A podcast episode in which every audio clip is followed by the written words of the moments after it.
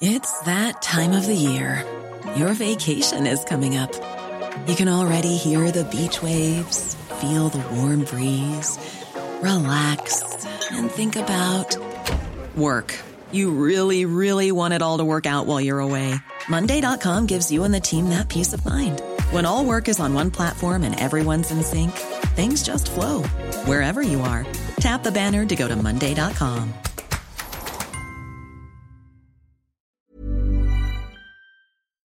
Cuando Rusia inició la invasión de Ucrania el 24 de febrero de 2022, nadie se esperaba que la guerra fuese a durar tanto tiempo. Sin embargo, poco a poco las esperanzas de una guerra corta en la que Ucrania sucumbiese ante Rusia o en la que Rusia no quisiese desangrarse en una guerra de desgaste fueron dando paso a todo lo contrario, los temores de una guerra muy larga. Y es que ahora más que nunca el final del conflicto armado se ve tremendamente lejano, pero ¿por qué no acaba ya esta maldita guerra? ¿Qué razones hay detrás de que estemos más lejos que nunca de la paz? ¿Hay intereses ocultos detrás de todo esto? Pues venga, vamos a verlo. El dicho popular de dos no se pelean si uno no quiere no aplica en el mundo de la geopolítica. No obstante, no nos vamos a engañar. Ahora mismo no hay nadie realmente interesado en parar este sinsentido. De hecho, aunque uno de los dos países en guerra quisiese negociar, el otro le pondría un precio a la paz que el primero no podría pagar, por lo que realmente no habría oportunidades para la paz y cualquier mesa de negociaciones sería un simple teatrillo como los que ya vimos hace meses. Vayamos por partes porque hay que ver qué es lo que a cada país le empuja a seguir con la guerra y por qué las grandes potencias internacionales no están realmente interesadas en una paz inmediata.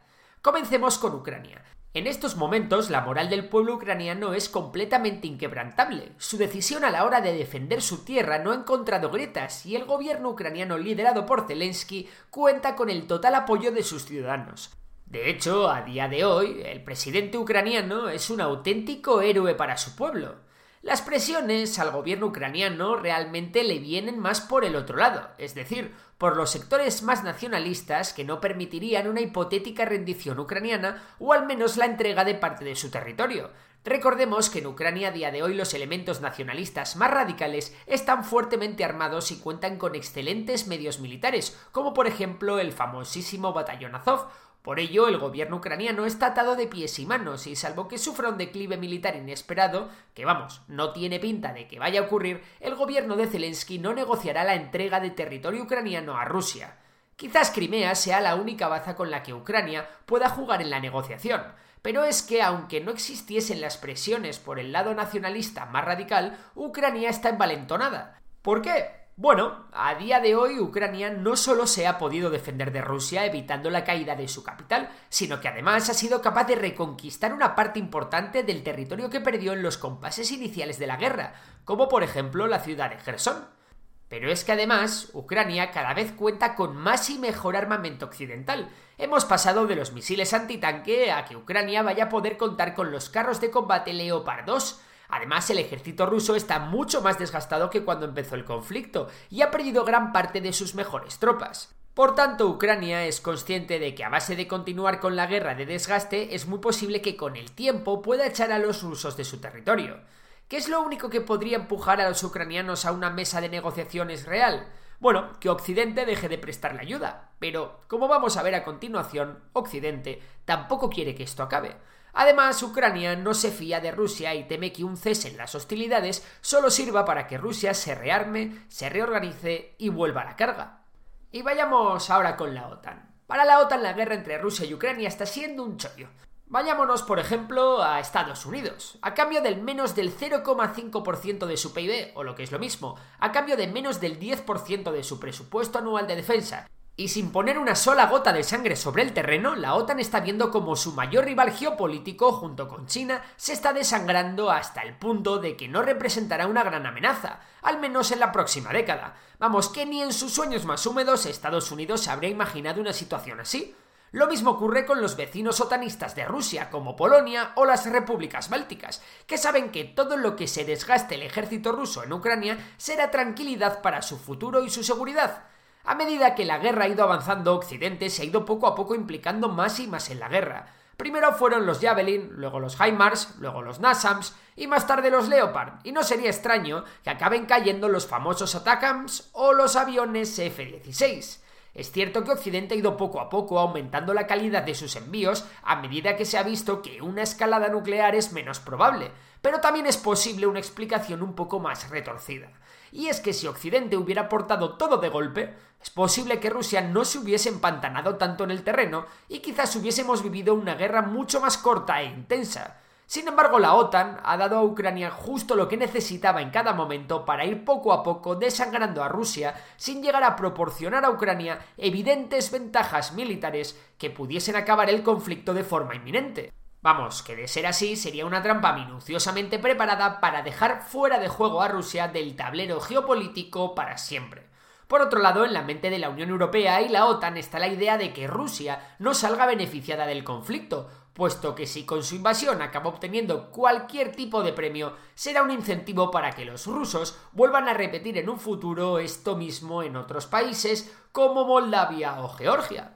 Sin embargo, a pesar de que por lo dicho hasta ahora parece que que siga la guerra beneficia claramente a Ucrania y a Occidente, entonces, ¿Por qué Rusia se empeña en seguir con el conflicto y no se retira, o al menos no insiste en negociar? Pues porque está metida en un callejón sin salida. En Occidente tendemos a pensar que la mayor parte de la población rusa está en contra de lo que está haciendo su gobierno. Y a ver, sí, hay parte de la población que puede estar en contra de la guerra. El problema es que el sentimiento anti-Rusia que se ha extendido por Occidente ha radicalizado a muchos elementos ultranacionalistas de Rusia y perfiles como los de Rasman Kadyrov, pseudodictador de Chechenia, o el líder del grupo Wagner, Yevgeny Prigozhin, han ganado mucho peso político en Rusia. Tanto que hacen la presión suficiente para que al Kremlin ni se le ocurra pensar en salir de Ucrania sin una victoria. Por ello, y porque seguramente el futuro de Putin esté ligado al de su operación militar en Ucrania, Putin necesita una victoria antes de acabar con la guerra. Esta victoria sería la completa toma del Donbass, no obstante, como dije antes, dos guerrean aunque uno no quiera. Por ello, sería bastante ingenuo por nuestra parte creer que porque Rusia tome el Donbass y haya cumplido sus objetivos, Ucrania se vaya a rendir. Además, Rusia es consciente de que esta puede ser su última oportunidad para hacer algo en Ucrania, ya que si la guerra se detiene y Ucrania acaba entrando en la OTAN, Rusia nunca más tendrá la oportunidad de hacer nada allí. Por otro lado, Rusia ha visto cómo con la ayuda del grupo Wagner y cómo con la movilización parcial la cosa se le ha puesto un pelín más de cara. En definitiva, que tanto Rusia como Ucrania creen que pueden mejorar su situación mediante la fuerza, por lo que ninguno está incentivado a ir a ninguna mesa de negociaciones hasta que uno no se imponga claramente en el campo de batalla, o hasta que el agotamiento de ambos bandos sea tal que ninguno pueda mantener el conflicto. No obstante, para que se dé un escenario así tendrían que pasar años. El problema es que de momento ni Rusia ni Ucrania se han mostrado el uno muy superior al otro, por lo que el conflicto está vivo pero enquistado. Y es posible que os preguntéis, ¿y China? ¿O incluso la India? ¿No pueden hacer algo como grandes potencias que son? Pues bueno, a China le pasa un poco como a Estados Unidos. Una Rusia débil y aislada de Occidente es una Rusia que es completamente dependiente y está tremendamente sometida a Pekín. De hecho, una gran crisis económica, fruto de una guerra de desgaste muy larga, es la situación perfecta para que China pueda adquirir minas, pozos petrolíferos, industrias estratégicas, puertos en el Ártico y demás activos de interés a precio de saldo. De hecho, tanto China como la India están comprando petróleo y gas rusos a precios de auténtico derribo, ya que debido a las sanciones, Rusia no puede vender sus combustibles fósiles a Occidente, y lo tiene que hacer a China e India, que conscientes de los problemas rusos, se lo compran a un precio mucho menor que el petróleo de otros países. De hecho, a fecha de edición de este vídeo, la diferencia entre el barril de Brent, es decir, el barril de referencia en Europa, y el barril de los Urales, es decir, el barril de referencia en Rusia, es de nada más y nada menos que 31 dólares. Vamos, que Rusia tiene que hacer un descuento de 31 dólares a China e India para colocarles su petróleo. Como imaginaréis, en Pekín y Nueva Delhi, países súper dependientes de las importaciones de petróleo, están encantados con la situación.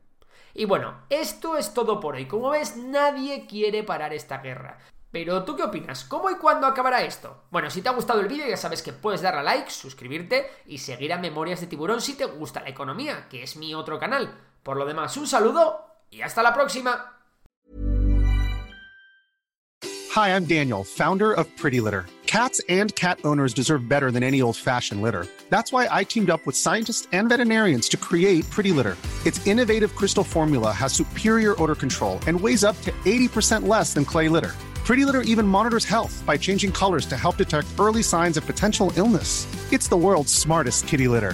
Go to prettylitter.com and use code ACAST for 20% off your first order and a free cat toy. Terms and conditions apply. See site for details.